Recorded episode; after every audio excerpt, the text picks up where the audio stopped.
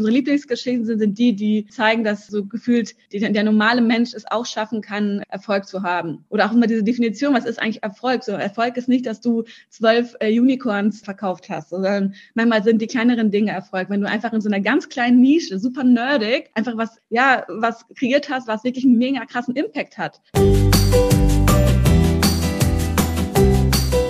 Herzlich willkommen zu einer neuen Folge von meinem Podcast PR Karussell, der Podcast für Public Relations und Co. Es geht um alles, was zu der Welt der Public Relations dazugehört. Und die ist so bunt wie ein Karussell auf der Kirmes und es geht genauso auf und ab. Mein Name ist Henrike Redeker und ich bin PR-Expertin, Mentorin und systemische Coach. In meinem Podcast möchte ich über PR-Vorurteile aufklären und erklären, was gute PR ausmacht. Ich wünsche dir ganz viel Spaß mit der neuen Folge.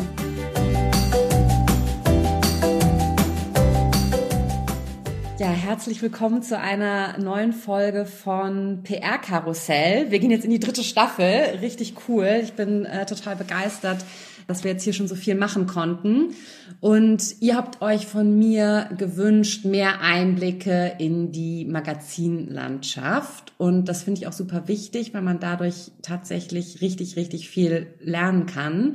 Und riesengroßer Trommelwirbel. Ich bin total froh, dass ich es geschafft habe, eine ganz besondere Gästin heute hier in den Podcast zu bekommen. Und zwar ist das die Julia Krempin und sie ist Chefredakteurin bei Business Punk.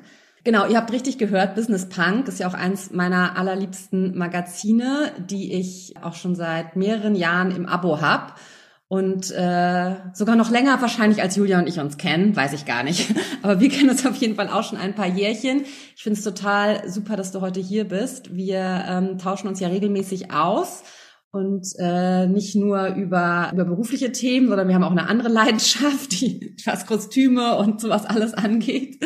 Aber heute soll es um unsere berufliche Verbindung gehen. Wir haben schon einige coole Projekte zusammen umgesetzt und ich freue mich total, dass wir heute ein bisschen darüber reden. Erstmal herzlich willkommen, liebe Julia. Vielen Dank. Ich freue mich sehr dabei zu sein. Ich bin ein großer Fan deines Podcasts und von dir sowieso. Von daher eine große Ehre und ja, ich freue mich sehr auf diese wundervolle Folge. Ja, vielen Dank. Ja, wir wollen heute auf jeden Fall ja viel über Businessbank sprechen, aber jetzt erstmal über dich. Und dafür fände ich super, wenn du dich einmal nochmal vorstellst und vielleicht fängst du auch sogar so ein bisschen damit an, wie du überhaupt zum Journalismus gekommen bist. Ja, sehr gerne. Also ich bin jetzt die Chefredakteurin von Business Punk gemeinsam mit meinem Kollegen Alexander und äh, wir machen das seit 2000 19 zusammen. Davor war ich tatsächlich seit 2016 schon bei Business Punk und seit 2018 war ich dann die Digitalchefin und habe dann übernommen, als unsere Kollegen Tolga und Christian gegangen sind. Und davor war ich tatsächlich auch mal bei Gruner und Ja und zwar in meinem Studium noch. Da gab es die Möglichkeit, dass man so ein Praktikum machen konnte und in drei verschiedene Marken reinspringt. Und da war ich nämlich beim, äh, beim Stern, bei Stern View und bei der Gala und habe damals immer gesagt, boah, Business Punk ist so eine coole Marke, ich würde super gerne mal bei Business Punk arbeiten. Habe dann aber ähm, mein Bachelor zu Ende gemacht, mein Master und habe einfach erstmal so ein bisschen nebenher gearbeitet in der Kreativbranche, in diversen Agenturen und auch so ein bisschen frei so ein paar Sachen gemacht. Habe relativ früh schon mit Journalismus angefangen, auch schon während der Schule. Aber es waren eher immer nur so kleinere Sachen. Also viele Praktika. Ich meine, unsere Generation ist ja gefühlt, besteht nur aus Praktikum. Also muss man wirklich sagen, das ist ja eigentlich, da bin ich ja froh, dass jetzt die jüngere Generation, also ganz meine ganzen jungen Kolleginnen und Kollegen, die kennen das fast gar nicht mehr, dass man unbezahlte Praktika macht. Wenn ich erzähle, was ich da alles teilweise gemacht habe, auch so bei ganz, ganz großen Namen. Ich meine, so Gruner Jahr zahlt ja heute, glaube ich, immer noch 500 Euro, aber teilweise waren ja irgendwie ganz große Namen mit dabei und die zahlen alle, alle keinen Cent. Und das war dann immer so krass, wo ich dachte, jetzt rückblickend, boah, ich habe so viele Praktika gemacht, alle unbezahlt, musste nebenher jobben. Also warum zur Hölle hat man sich das bitte angetan für so einen Job, der im Endeffekt dann auch, also später auch nicht so, äh, also man muss einfach sagen, wirft halt nicht so viel Kohle ab. Und meine Eltern, also wir sind, ähm, ich bin in Russland geboren und meine Eltern sind, als ich sieben Jahr, sieben war oder sechs, sieben genau, nach Deutschland gekommen. Die haben natürlich ganz andere, äh, sag mal, Erwartungen gehabt an mich. Und als ich dann gesagt habe, ja, ich finde eigentlich Journalismus total toll, waren die so, ähm, ja, was, wie wär's denn eigentlich so mit äh, BWL oder Medizin? sind wir hierher gekommen. Eigentlich wäre ganz geil, wenn du irgendwas machst, was irgendwie so ein bisschen Hand und Fuß hat.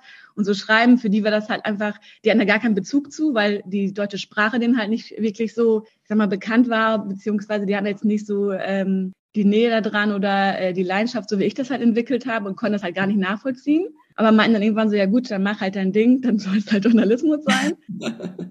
Und äh, ja, bis heute ist, glaube ich, für sie noch nicht so ganz verständlich, was ich da mache. Also abgesehen davon, dass natürlich jetzt mit diesem ganzen digitalen Ausmaß für die noch schwerer zu begreifen ist. Aber das ist ein kleiner Fun-Fact, immer wenn ich dann so die Business Bank äh, zu denen geschickt habe nach Hause, auch als ich dann schon Chefin war und im Editorial natürlich mein Bild ist und so. Das haben wir zwar gesehen und fanden das natürlich auch ganz interessant. Aber wenn ich, wenn ich nach Hause kam, war halt so die Business Bank so ein Türstopper, damit also die Tür, damit die nicht zuging, haben die so dann mit diesem Magazin so dass die Tür so gestoppt. Und ich war dann immer nur so, ach cool, sehr schön, dass das neue Magazin so da der Türstopper ist, weil die halt nichts damit anfangen können. Also für die war das immer nur so krass, dass du das machst, so, ey, okay, cool, aber ich glaube, für die war das immer noch so eine Sache, why? Du kannst ja irgendwie ganz viele andere äh, gute Sachen machen. Und ja, aber es war irgendwie so eine immer eine Leidenschaft. Also ich habe schon äh, in der Schule gerne geschrieben, ich habe gerne gequatscht. Merkt man gar nicht, ne? äh, deswegen äh, war es immer für mich klar, ich habe keinen Bock, irgendwas zu machen, was ich nur wegen Geld oder irgendwas anderem mache, sondern das, was mir einfach liegt und was mir Spaß macht, ist einfach schreiben, mich mit Leuten connecten, mich über deren Geschichten austauschen. Und das habe ich einfach immer verfolgt. Und habe dann, wie gesagt, durch die Agentur, das war immer so noch so ein anderer ich sag mal, so ein, so ein anderer Wechsel, wo ich dachte, vielleicht ein bisschen mehr in die Kreativszene. Aber ähm, nach ein paar Jahren war das, habe ich einfach gemerkt, das ist immer dieses, du bist halt Dienstleister und mir habe ich also genervt, dass dann immer Kunden mich angerufen haben nach Feierabend, wollten die Dinge wissen, wo ich dachte, Leute, chillt mal, tut mir leid, aber das ist halt, es geht gar nicht. Und immer nur so diese ganzen Ideen für andere, oder kreativ sein für andere und die ganzen Ideen und Geschichten für andere entwickeln, dachte ich mir so, nee, das ist totaler Quatsch. Da habe ich keinen Bock drauf. Wenn, dann will ich das halt für, für mich selber, für ein Magazin auch coole Themen behandeln. Und witzigerweise war das damals so, dass ich noch mit Gruner Leuten Kontakt hatte zwischendurch immer. Und habe immer gesagt, immer wenn ich in Hamburg war, beruflich auch, mich immer bei Gruner Mittagessen in der Kantine. ist halt so, also Gruner und Jas für mich so ein wichtiges Haus gewesen und ist es einfach immer noch, wird es auch für immer sein. So eine ganz, ganz wichtige Station. Und immer wenn ich dann da war, Mittagessen mit allen, habe ich immer so gedroppt, ey, wenn ihr wisst, in Berlin, wenn da was frei werden sollte bei Business Punk, so, sag mal bitte Bescheid, ich habe voll Bock drauf. Und literally, glaube ich, als ich das letzte Mal dann da war, mit äh, Freunden da gegessen habe, drei Wochen später schrieb mir ein Kollege, ey, bei Business Punk suchen die jemanden. So, und dann dachte ich mir so, okay, wow, mega geil. Ich dann direkt. Nein.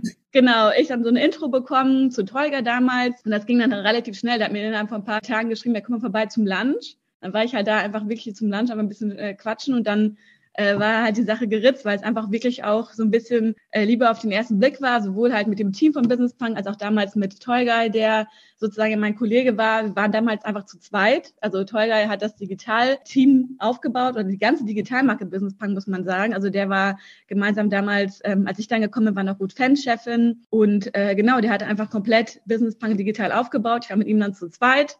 Und so peu à peu haben wir so ein bisschen das ganze Team äh, erweitert, ja, weil die Marke einfach schon damals super erfolgreich war. Sei es Print als auch dann digital. Wir haben organisch sind wir mega krass gewachsen, weswegen auch das Team erweitert wurde. Und bis heute sind das weiterhin so, würde ich sagen, die zwei großen Pfeiler der Marke. Wir haben natürlich nebenher noch andere Sachen aufgebaut, das kann ich dann gleich nochmal erzählen, aber das ist sozusagen so ein bisschen die Geschichte zu Business Punk. Und ja, ich war damals auch äh, noch, als ich doch jünger war, tatsächlich auch Abonnentin mega lange, weil die ja. auch ganz cool die Angebot hatten und dachte ich mir nur so, ach mega cool.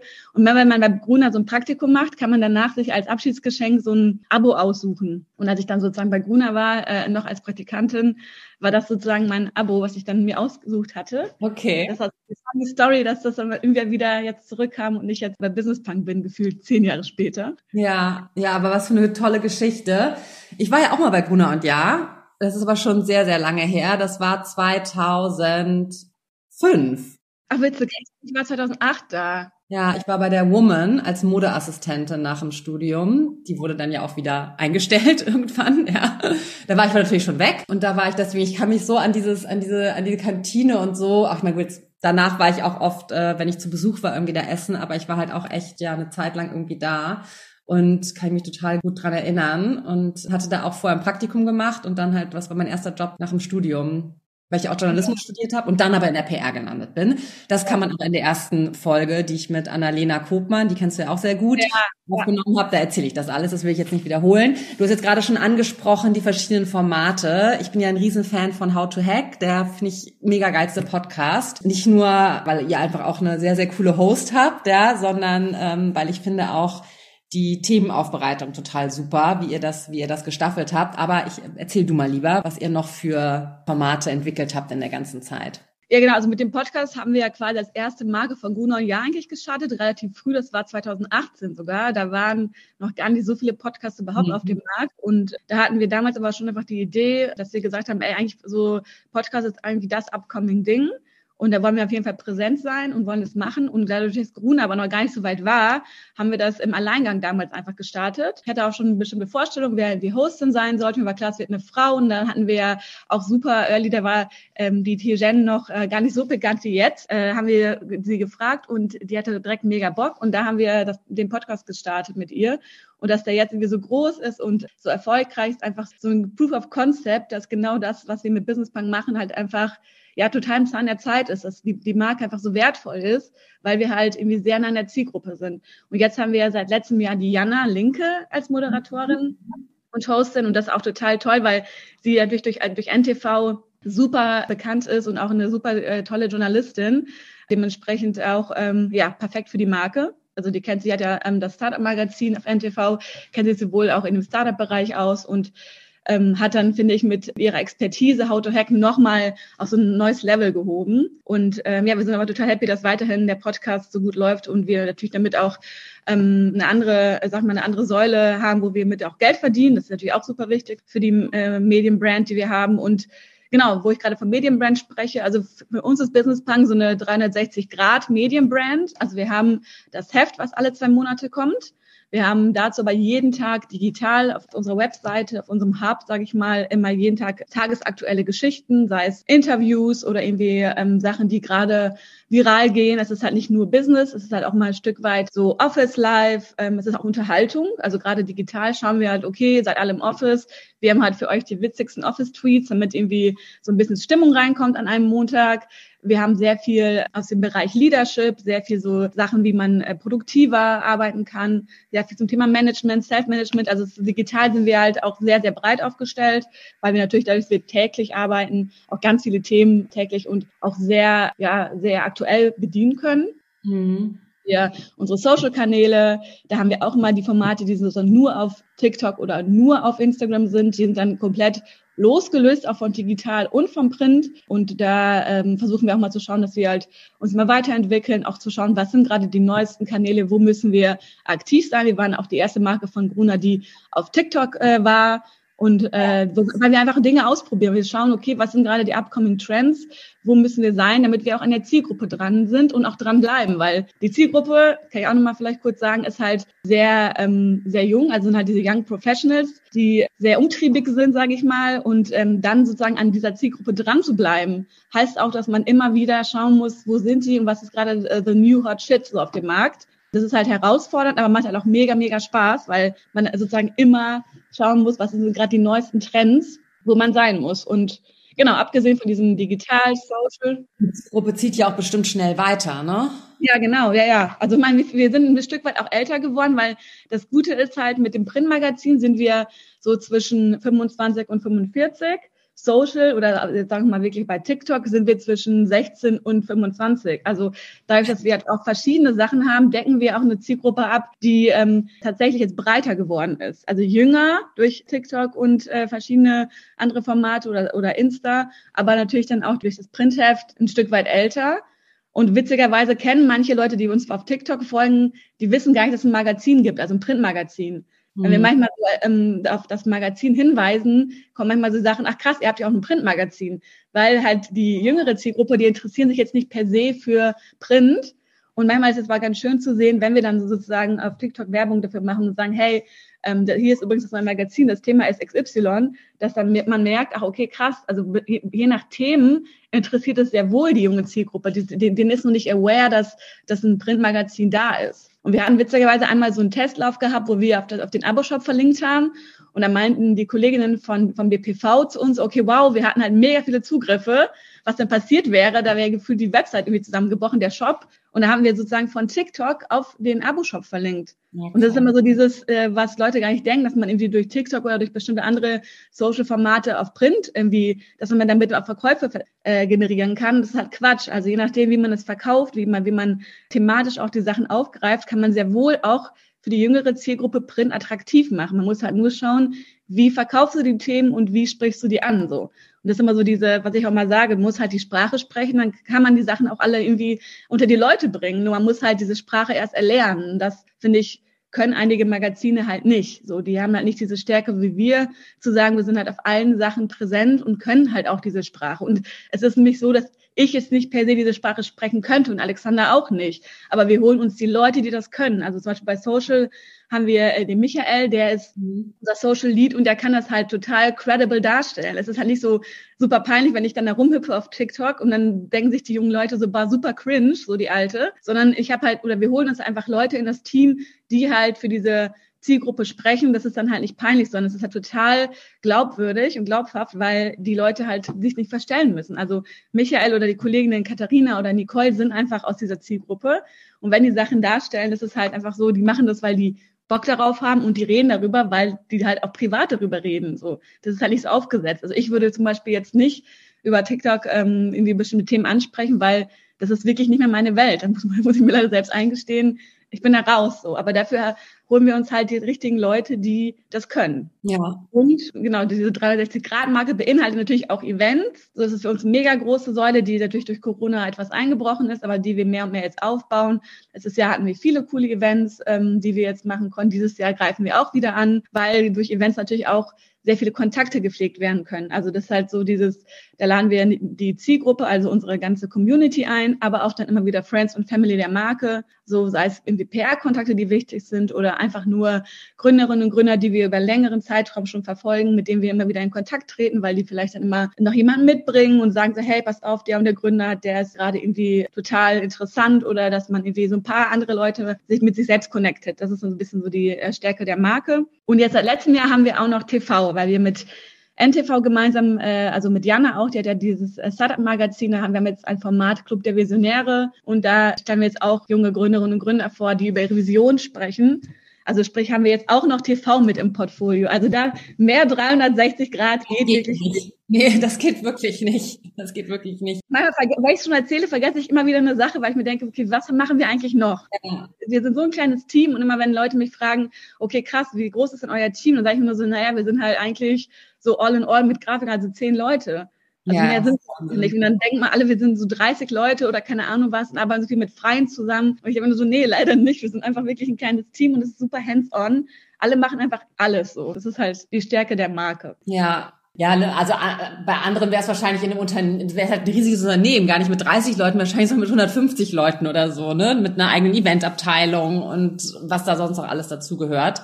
Deswegen, ähm, ja, ist schon sehr beeindruckend, was ihr, was ihr da immer auf die Beine stellt. Und ich bin jetzt sehr bei einigen Events auch schon mit dabei gewesen und fand das auch immer total cool und auch sehr bereichernd und fand es auch gerade total schön, dass du auch gerade gesagt hast, dass ihr auch ne, eure PR-Kontakte einladet und das auch pflegt und dadurch ja auch oft auch vielleicht Geschichten entstehen. Das war ja bei uns zumindest so, wenn wir uns austauschen, dass dann tatsächlich auch nochmal schöne Geschichten daraus entstanden sind. Aber ich würde von dir auch gerne nochmal wissen, ja, wie wählt ihr eure Themen aus? Was passiert vorher, bevor eine Geschichte oder ein Interview im, im Heft landet, was ist das Besondere, was da mit reinspielt. Und die Frage finde ich so super wichtig, weil ich das natürlich ganz oft höre, ja, Business Punk, der Begriff, ne, da hat, da hat natürlich jeder ein Bild zu, ne, und ich höre es muss ich wirklich sagen, oft so, ja, also mehr Business Punk als ich geht ja gar nicht, weil ich rocke das hier und XYZ so, ja. Also ich meine, erstmal schon richtig geiler, überhaupt so richtig geiler Brandname, so Business Punk, ja, weil jeder hat irgendwie so ein Bild da, da drunter. Aber ja, vielleicht kannst du einmal erklären, was da, ja, wie so eine Geschichte entsteht und, und wer ist überhaupt ein Business Punk? Ja, also generell geht es ja bei uns eher darum, dass wir Persönlichkeiten porträtieren und die Geschichten von ihnen erzählen, die so unkonventionell sind, die Dinge einfach anders machen in der Wirtschaft, sag ich mal, in der breiten Wirtschaft und Lifestyle-Magazin, also sozusagen im Wirtschafts- und Lifestyle-Bereich und die einfach ähm, ja, Branchen disrupten, die Dinge neu machen, neu denken. Das ist halt so ein bisschen so die äh, der USP der Marke, würde ich sagen. Also wir können äh, eine Geschichte erzählen, die meinetwegen andere Wirtschaftsmagazine schon längst erzählt haben, aber wir haben immer einen anderen Spin da drin, weil wir immer schauen, okay, was ist das Besondere an der Person, was ist die Geschichte dahinter und wir schauen auch immer gezielt nach Geschichten und nach Personen, die ja, die so ein bisschen ähm, so anders sind, einfach so ein bisschen rebellischer in der Szene, die vielleicht irgendwie nicht von vornherein äh, gestartet sind und sehr viel äh, Geld in der Hand hatten, die auf allen Unis waren, die irgendwie so für Wirtschaft stehen, sondern einfach vielleicht irgendwie mehrere Hürden gehabt haben, auf dem zwölften Bildungsweg das Abitur, äh, mehrere Jobs hatten und eigentlich dann erst mit, keine Ahnung, Best Case, also wirklich Best Case, Best Story ist dann so mit 45 gegründet haben, weil die halt schon davor 20 Jobs hatten oder so. Weil es einfach, muss man ja einfach sagen, das sind ja die Geschichten, die gefühlt 90 Prozent der Leute abdecken, so, ne? Also die mehr die Leute abholen, weil äh, diese von wegen, ja, ich bin Gründer und hab, war auf einer bestimmten Uni und habe die Kontakte quasi schon in die Wiege gelegt bekommen. Das ist ja ein Prozent, das ist ja so eine Bubble, das ist halt nicht die Realität. Also die, unsere Zielgruppe und unsere Leserinnen und Leser wissen ja, okay, ich lese diese Geschichte, aber das ist so weit entfernt von meiner Realität, weil, also, weil man dann einfach nicht da drankommt. Und wir freuen uns dann immer, wenn da so Geschichten reinkommen über Persönlichkeiten, die Sachen erzählen, weil die sich, ja, weil die schon vielleicht mehrere Fuck-ups hatten, weil die auch, auch mal, keine Ahnung, Phasen hatten, wo die von mal gar nichts gemacht haben, die gesagt haben, ey, ich habe mir mega den Arsch abgearbeitet und hat dann einfach gemerkt, so, ich habe gar keinen Bock mehr und ich habe zwei Jahre lang auf Bauernhof gelebt oder so. Also es ist immer so ein bisschen dieses, weiß ich nicht, so ein paar besondere Geschichten, die die Person nahbarer machen. Nicht mal dieses Hochpushen von Personen, ja, ich habe dann zwölf Exits hingelegt, ich bin Seriengründer XY, so alles fair enough und total toll, wenn die Leute Erfolg haben. Also alles total gut und wir können das natürlich auch abfeiern ein Stück weit. Aber die Geschichten, die so ein bisschen wie unsere Lieblingsgeschichten sind, sind die, die zeigen, dass so gefühlt die, der normale Mensch es auch schaffen kann, Erfolg zu haben. Oder auch immer diese Definition, was ist eigentlich Erfolg? So Erfolg ist nicht, dass du zwölf äh, Unicorns verkauft hast, sondern manchmal sind die kleineren Dinge Erfolg. Wenn du einfach in so einer ganz kleinen Nische, super nerdig, einfach was, ja, was kreiert hast, was wirklich einen mega krassen Impact hat, was man so aber vielleicht gar nicht sieht, weil diese ganze Startup-Welt, die ist ja so aufgeblasen, ist ja teilweise so eine Bubble, wo man eigentlich nur noch so gefühlt äh, mit Buzzwords vollgeballert wird. Mhm. Wir machen immer so, so ähm, wenn wir so Interviews haben, auch Spaß, auch immer so, äh, so uns so selber so einen Spaß und sagen, hey, die und die Wörter bitte nicht benutzen im Interview, weil wir das dann nicht mehr hören können. Weißt du, so, das ist ja Impact und keine Ahnung, also das ist ja, also diese ganzen Bullshit-Wörter, die einfach äh, teilweise präsent sind in dieser Szene, sind einfach manchmal zu viel. Und wir feiern die Leute trotzdem ab, das ist ja auch ein bisschen auch die Marke. Natürlich ist halt dieses so Work hard, play hard und dass wir irgendwie alles abfeiern, das ist schon noch ein bisschen die DNA ähm, der Marke, aber die Geschichten, die sozusagen äh, die Marke geprägt haben über zehn Jahre hinweg, sind immer diese verrückten Leute. Also immer die, die was anderes machen, die die Szenen und äh, Branchen disrupten und die also mal so einen anderen Blick auf die Wirtschaft haben. Ja, und wo findet ihr die? Ja, es ist tatsächlich so ein Mix aus ähm, Sachen. Wir können, also manchmal ist es äh, witzigerweise wirklich so, dass wir die äh, durch eine PM finden, weil einfach wirklich so PMs reinkommen, also Pressemeldungen, wo einfach, keine Ahnung, die dann wirklich gut gemacht sind, die gar nicht von großen PR-Agenturen kommen oder so, einfach nur teilweise von äh, den Startups selber, also von den jeweiligen Presseleuten. Äh, und dann ist es einfach so krass, stimmt, das ist eigentlich eine ganz interessante Branche, die ist irgendwie noch total äh, nischig und das finden wir dann einfach cool. Oder es ist halt sehr viel natürlich Netzwerk. Also wir haben einfach so ganz viele PR-Leute, mit denen wir auch wirklich gut äh, vernetzt sind und befreundet und wo wir wissen, okay, wenn da was kommt, dann ist es halt, dann passt es einfach zur Marke. Weil, also das ist leider auch die bittere Wahrheit, 80 Prozent der Sachen, die wir bekommen, das ist einfach so, es ist Schrott. Die Leute, die schicken das einfach raus an so einen Verteiler. Es passt null zur Marke. Es ist einfach auch nicht relevant für uns. Und das ist mal so ein bisschen, wo ich mir denke, oh Mann, ey, also eigentlich so gesehen könnte man das, glaube ich, sehr lukrativ und sehr spannend gestalten, aber dann sind wir schon so abgeturnt, dass wir sagen, hey, komm, lass, ähm, das machen wir einfach nicht. Weil wir sind halt so eine besondere Marke, also wir erzählen die Geschichten so besonders und mit so einem, ja, mit so einem teilweise anderen Spin als andere Wirtschaftsmarken. Da erwarte ich halt einfach auch und wünsche mir, dass dann auch so die Pitches, die kommen oder die PMs, dann auch sich mit der Marke beschäftigen und befassen, wissen so, okay, alles klar, das könnte zum Beispiel voll gut in die, in das Format XY reinpassen. Ah ja, er hatte ja letztes Mal in der How to Hack Folge den und den. Vielleicht wäre das eine schöne Erweiterung zum Thema. Also, dass man so ein bisschen sich damit beschäftigt und sagt, das sind halt die ganzen Sachen. So. Und das ist, es kommt aber so, so, so selten vor, dass wirklich jemand mitdenkt und sich auch die Zeit nimmt. Ich meine, ich weiß, klar, wir haben alle wenig Zeit. Aber gerade wenn man sozusagen die Stories gut pitchen möchte, dann ist, finde ich, immer so eine Sache so, sich mit dem Medium zu befassen und zu sagen, okay, krass, also der Besondere an Business Punk ist, es ist eine 360-Grad-Marke. Ich könnte denen halt diese Story pitchen, die wäre gut für Print, weil es sehr gut in keine Ahnung, in, in, die, in, äh, in Mobility reinpasst, also in unsere Mobility-Sparte. Dann könnte man dazu Social ganz was Cooles machen und Best Case, wir erweitern das und machen dazu noch ein cooles Event oder so. Weil die dann verstehen, okay, das ist die Stärke der Marke, ich kann mehrere Zielgruppen abdecken. Best Case noch irgendwie ein Live-Podcast oder so, noch besser. So. Und das ist ja so, so ein krasser Win für den Kunden, weil wo erreichst du dann so eine geile Zielgruppe auf verschiedenen Ebenen? Das ist ein krasser Win für uns als Marke, weil wir sozusagen dann halt mit einem coolen Kunden Best Case zusammenarbeiten und auch mal coole Geschichte erzählen und ja auch für die PR-Agentur, weil du hast ja auch für dich selber so einen geilen Case und sagen kannst, ey, keine Ahnung, wir hatten ein richtig cooles Event, dann hatten wir was im Printheft und auch noch Podcast. So, und dann denke ich mir manchmal so, ey, wir haben schon so eine geile Marke, wir können so viel liefern, das ist ja so ein bunter Blumenstrauß. Und dann kommen so PR, wo ich mir denke, oh mein Gott, also es ist so schlecht, es ist so schlecht vorbereitet, das ist einfach nur noch traurig. Und selbst wenn ich dann in dem Moment vielleicht auch das Unternehmen oder den Gründer oder die Gründerin gar nicht so kacke finde oder auch vielleicht spannend, dann ist es einfach so, ihr beschäftigt euch gar nicht mit der Marke, dann nehme ich mir die Zeit halt auch gegenseitig nicht. Ne? Also wenn da schon gar nichts kommt von der einen Seite, warum soll ich denn Zeit investieren von meiner Seite? Weil die ist halt auch knapp. Und das ist halt immer so ein bisschen schade. Und ja, also das ist wirklich immer so dieses, man sich immer Zeit nehmen und so ein bisschen mit der Marke auseinandersetzen. Und ansonsten kommen wir auf viele Geschichten, wenn wir unterwegs sind. Wir sind ja relativ viel auf Events, wir hopsen da rum auf irgendwelchen Konferenzen. Wir hatten jetzt zum Beispiel wirklich letztes Jahr auf der Bits and Pretzels auch einen Stand mit NTV gemeinsam und darüber haben wir mega viele coole Leute kennengelernt. Also es ist wirklich so gar nicht so krass immer dieses riesige Denken, sondern einfach nur auch mit den Leuten in real life reden. Ja. Einfach mal gucken, was sind denn, also gar nicht mehr diese riesigen äh, Konferenzen, weil da kommst du gar nicht dazu, mit den Leuten wirklich zu reden. Aber jetzt so kleinere Events oder kleinere Konferenzen und dann einfach wirklich zu den Marken hingehen und sprechen und sagen, hey, ich bin Gründerin XY, wir machen echt eine ziemlich coole Sache, wir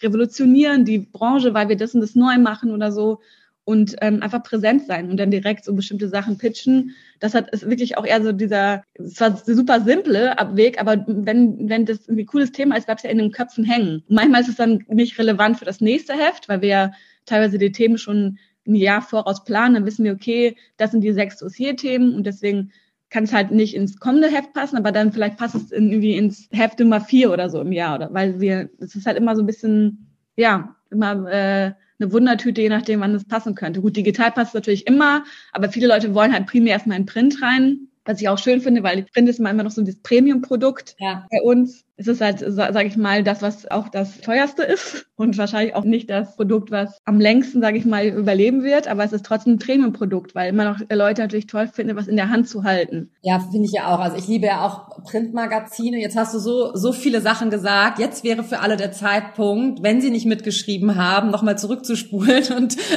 das äh, Zettel und Stift zu holen und ähm, nochmal noch mal sich Notizen zu machen, weil ich auch finde, du hast jetzt gerade was gesagt, was ich auch immer rauf und runter predige predige, die sich mit einer Marke zu beschäftigen, ne? mit einem Magazin, mit einem Podcast, in dem man sich selbst platzieren möchte, ja, wirklich zu gucken, was sind die Themen, was sind die Botschaften, ja, was sendet ihr auch nach außen, ja, was ist euer USP, was ich zum Beispiel mit einer Story auch unterstreichen könnte.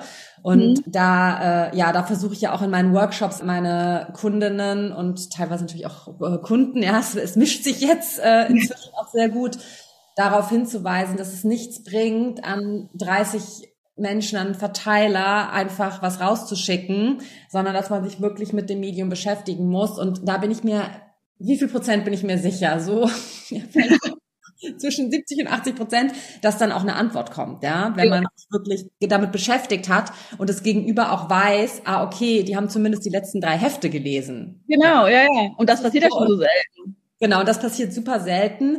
Und das haben jetzt auch, haben auch schon deine Kolleginnen, die jetzt auch bei mir schon im Podcast waren, ja teilweise auch aus dem gleichen Haus ähm, wie du kommen, haben genau das Gleiche gesagt. Und es ist wirklich, man kann es immer, immer, immer wieder nur sagen, dass das wirklich eins der top wichtigsten Themen ist, wenn man, wenn man PR machen möchte. Dann noch eine andere Sache, weil ich habe ja, also ich habe Kundinnen, die sind auf Social Media und ich habe Kundinnen, die sind gar nicht auf Social Media, ja. Da läuft aber die PR auch total gut. Ich habe aber immer das Gefühl, dass es schon wichtig ist, sich selbst auch so ein bisschen sichtbarer zu machen. Ne? Wenn du jetzt zum Beispiel auch mal auch recherchierst oder was zugeschickt bekommst, was so spannend ist, was würdest du sagen? Also man muss jetzt ja nicht ganz, ganz viele FollowerInnen haben. Es reicht ja, wenn man einfach mit seinen Themen irgendwie sichtbar ist. Würdest du auch sagen, dass das wichtig ist? Ja, auf jeden Fall. Also wir recherchieren ja in erster Linie auch natürlich digital und schauen dann, okay, was gibt es bestenfalls schon für Inhalte, die irgendwie kreiert wurden oder irgendwie zu welchen Themen sich die Gründerin oder der Gründer irgendwie schon geäußert hat. LinkedIn spielt natürlich auch eine große Rolle, weil bei LinkedIn kann man halt sehr viel so Themen setzen und auch Agenda-Setting betreiben und sagen, okay, das ist irgendwie, dafür stehe ich, diese Themen Themen besetze ich. Instagram sind wir auch immer relativ unter, viel unterwegs und schauen, was da irgendwie für Output kommt. Aber also ich meine, viele Sachen, also es ist halt so diese Sache, wo ich mal ein bisschen aware bin, ist welchen mich, äh, wollte ich, also ich nehme jetzt mal was vorweg, weil ich das unter anderem in meinen drei Tipps habe. Aber es ist so dieses wirklich auf Qualität schauen und nicht immer nur so äh, Sachen rausballern, nur damit man halt präsent ist. Äh, bei LinkedIn zum Beispiel, für dich nimmt es teilweise so ein bisschen Überhand. Also wenn dann wir Leute zu viel posten und zu viel von sich mitteilen wollen, nur damit die halt irgendwie gesehen werden. Und davon ist halt so 80 Prozent dann irgendwie echt so ein bisschen Bullshit, muss man sagen. Also ich muss jetzt nicht von Gründern oder Gründern hören, ich war heute Morgen draußen mit dem Hund. So, und das sind meine drei Learnings. So, das ist halt für mich, das, aber das gibt so viel. Also ich finde, das nimmt teilweise wirklich überhand, dass wir in der Redaktion auch teilweise sagen, okay, die Leute, die drehen durch, die machen zu viel. Das ist dann, das wird dann schon, das hat dann so einen Turn, wo das dann einfach schon so wird, dass es eher negativ ist und wir von den Leuten genervt sind tatsächlich und wir dann eher sagen so, puh, ähm, das mal über die Person nicht schreiben, die ist jetzt überpräsent. Die teilt halt alles aus dem Leben, was einfach nicht relevant ist. Und ich finde, diese Relevanz zu schauen, so, okay, ich habe eine Expertise im Bereich XY und über diese Expertise rede ich und außerhalb dessen denke ich mir immer nur so, get a therapist. So, du musst mir nicht erzählen, was du über LinkedIn, was gerade bei dir abgeht und auch nicht über deine Learnings von, keine Ahnung, was du heute Morgen erlebt hast, weil es ist irgendwie eine berufliche Plattform und ich finde, sollte, da sollte wirklich Relevanz stattfinden und nicht irgendwie immer dieses, also zu viel Blabla. Und das war teilweise auch über, über Instagram, dann ist es wieder ein bisschen zurückgeschraubt worden. Jetzt ist irgendwie so LinkedIn die Plattform, finde ich, wo teilweise zu viel wieder ist. Und da muss man, finde ich, mal so ein bisschen ein Gleichgewicht schaffen zwischen, ja, ich bin relevant, aber dann gleichzeitig auch sichtbar. Und nicht, dass man irgendwie nur rausballert, ähm, Hauptsache irgendwie Traffic zu bekommen oder der Algorithmus einen pusht und keine Ahnung was. So, weil das führt zu nichts. Das führt eher dazu, dass ganz viele Journalistinnen und Journalisten eher sagen, so, bah, puh, die Person ist gerade so überpräsent und auch mit den manchmal auch falschen Inhalten, die lassen wir erstmal raus, so, weil da haben wir keinen Bock drauf. Ja, verstehe ich. Willst du einfach mit deinen, mit den Tipps weitermachen? Ja, genau. Also ich hatte mir halt ein bisschen überlegt, genau, es wäre auf jeden Fall eins dieser Tipps, dass man so diese Qualität versus Quantität und auch so Relevanz, also äh, überlegen, was sind wirklich die wichtigen Punkte, die auch meine, also mein Unternehmen oder meine Persönlichkeit, äh, die Vision unterstreichen und alles drumrum wirklich echt rauslassen, so weil es ist nicht relevant. Das ist, das kann man wirklich irgendwie mit Freunden oder mit einem Therapeuten besprechen, aber bitte nicht über die Plattformen, die dafür nicht gemacht sind. So. Und ein wichtiger Punkt, ich glaube, das haben aber wirklich, weil ich natürlich auch schon mehrere Folgen von dir gehört habe,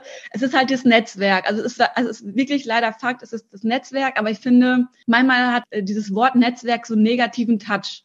Weil es ist immer so dieses, ja, wenn du hast es, wenn du es nicht hast, ja Pech gehabt. Und es gibt ja trotzdem noch ganz viele Gründerinnen und Gründer oder so, die auch dann eher introvertiert sind, die dann sagen so, aber ey, ich habe voll die coole Idee, aber ich bin einfach nicht die Person, dass ich irgendwie rausgehe und netzwerke, weil es ist auch nicht für jeden gemacht so. Ich habe manchmal auch Tage, wo ich mir denke, boah, ich habe gar keinen Bock auf Netzwerken so und will es einfach auch nicht, sondern, sondern keine Ahnung, ich denke mir immer nur so, dieses Wort ist schon so ein bisschen so durchgelutscht so.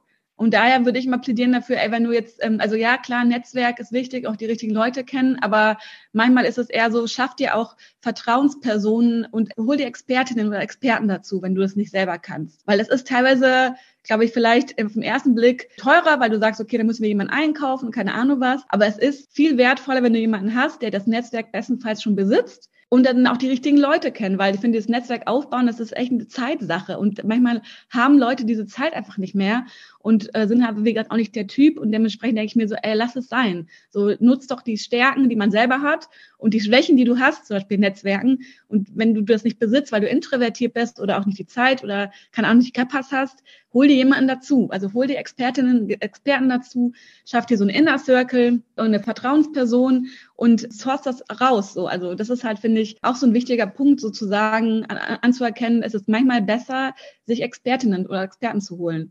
Weil, ähm, ich meine, du bist das beste Beispiel. Teilweise ist es auch einfach so wertvoll zu sagen, hey, ich habe da jetzt einfach jemanden reingeholt, der ähm, die richtigen Leute kennt, der auch ein Netzwerk hat, was halt schon 20 Jahre besteht.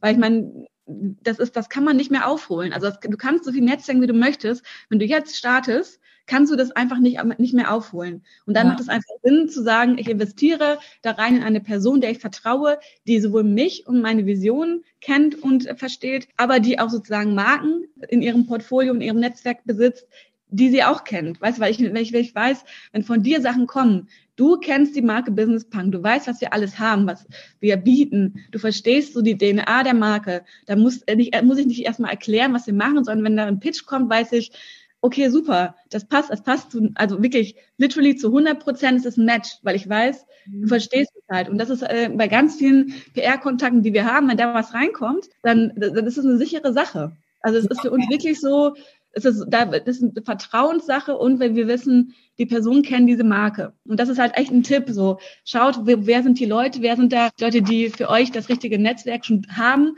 und baut es nicht erst per se auf, weil es ist nicht immer die beste Lösung, erst was selber aufzubauen. Manchmal ist es besser, sich auf andere Sachen zu beziehen und das einfach auszusourcen. Das wäre auf jeden Fall auch ein Tipp von mir.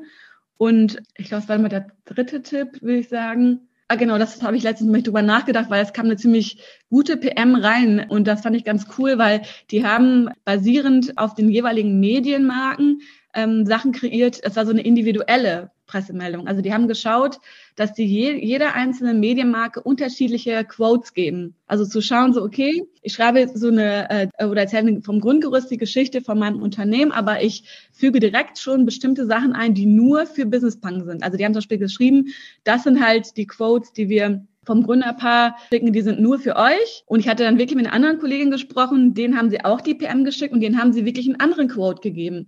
Also so individuell ein ähm, was verfassen und so individuell pitchen, dass du genau weißt, krass, die geben schon was mit, was nur für uns ist, weil es so durchdacht ist, dass, also das ist wirklich so dieses individuell ansprechen. Mhm. Also ich, ich meine, es ist super aufwendig, es ist total viel Zeit, aber ich glaube, die Trefferquote mit dieser PM, die lag bei denen wirklich wahrscheinlich bei über 90 Prozent, weil die Leute sich gedacht haben, okay, wow, also es ist wirklich so, das habe ich nur ehrlicherweise noch nie erlebt, dass jemand so gezielt eine PM geschrieben hat, wo wir noch gar gar keinen Kontakt hatten vorher. Ja. Also da hat sich jemand wirklich so richtig krass mit der Marke auseinandergesetzt und wirklich gezielt Quotes geschickt und das war wirklich beeindruckend, wo ich dachte, okay, cool, das ist, also das ist wirklich sehr, sehr gute PR-Arbeit, ohne dass man vorher Kontakt hatte und ohne dass ähm, man irgendwie sich irgendwie gekannt hat, sondern wirklich so, ich setze mich mit euch auseinander, weil ich die Marke cool finde. Ich schicke euch direkt Quotes, die sehr, sehr gut, also die wirklich sehr gut gepasst haben. Und das war wirklich ein sehr, sehr guter Match. So. Und da, das würde ich quasi auch mit auf den Weg geben, nehmt euch so ein bisschen Zeit, weil ich glaube, das ist wirklich sehr wertvoll. Also einfach mal auch zu gucken, was gebe ich dem schon mit in diese PM oder meinetwegen, wenn man jemanden über LinkedIn anschreibt oder Insta oder keine Ahnung. Also ich finde es total okay, wenn man mich auch über LinkedIn oder über Insta oder andere Kanäle anschreibt. Also ich muss jetzt nicht mal nur PM bekommen, sondern wenn Gründerinnen und Gründer sagen, hey, ich will das mal so pitchen, finde ich das auch cool. Aber da muss ich sagen, ist immer äh, super, um jetzt, wie gesagt, das Beispiel einfach mal direkt zu sagen, hey, für Business Punk hätte ich die und diesen individuellen Quote schon parat oder diesen individuelle Idee, die ich für euch verfolge. Weil das ist halt irgendwie so ein bisschen dieses ganz Spannende, wo ich sagen würde, das ist irgendwie unique. Also ich glaube, dann fühlt man sich auch selber als Marke unique, weil man gesehen wird und weiß, okay, das ist irgendwie besonders. Und ja, das, man kann dann sozusagen die jeweilige Geschichte auch besonders erzählen. Es ist ja für beide Seiten ein Win-Win. Ja, Julia, super Tipps. Vor allem jetzt der letzte finde ich richtig, richtig gut nochmal. Und dann sind wir jetzt auch schon am Ende. Das geht jetzt mega schnell vorbei, ne? Ja. Mega schnell vorbei, aber wir haben richtig, richtig viel gequatscht und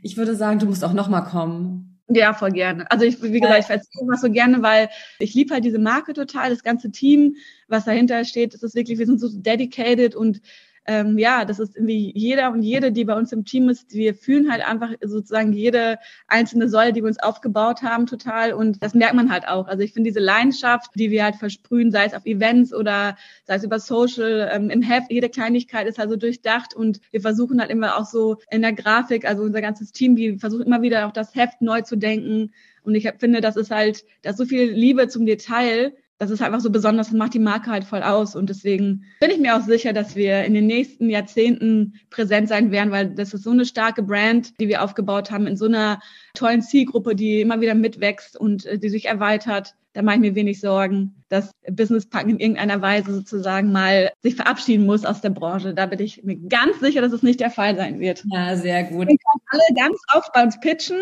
und wir langfristig Geschichten mitdenken, denn so schnell kriegt man uns nicht aus der Wirtschaft und aus dem Medienbereich. Das glaube ich auch auf jeden Fall. Und wir packen auch alle Links und alles nochmal in die, in die Show Notes dass man auch weiß, wo man euch genau findet. Und dann bedanke ich mich sehr, sehr herzlich bei dir, liebe Julia. Es war ganz toll, mit dir zu sprechen. Ja, vielen Dank. Es hat super viel Spaß gemacht und ich freue mich auf viele weitere Folgen von dir. Dankeschön. Mach's gut. Ciao. Tschüss. Das war's auch schon wieder mit einer Folge von PR Karussell, der Podcast für Public Relations und Co. Vielen Dank fürs Zuhören und dass du dabei warst heute. Wir packen alle Links und Infos in die Show Notes zum Nachlesen. Und ich freue mich natürlich wahnsinnig, wenn du diesen Podcast bewertest und likest und weiterempfiehlst und sage Tschüss und bis zum nächsten Mal.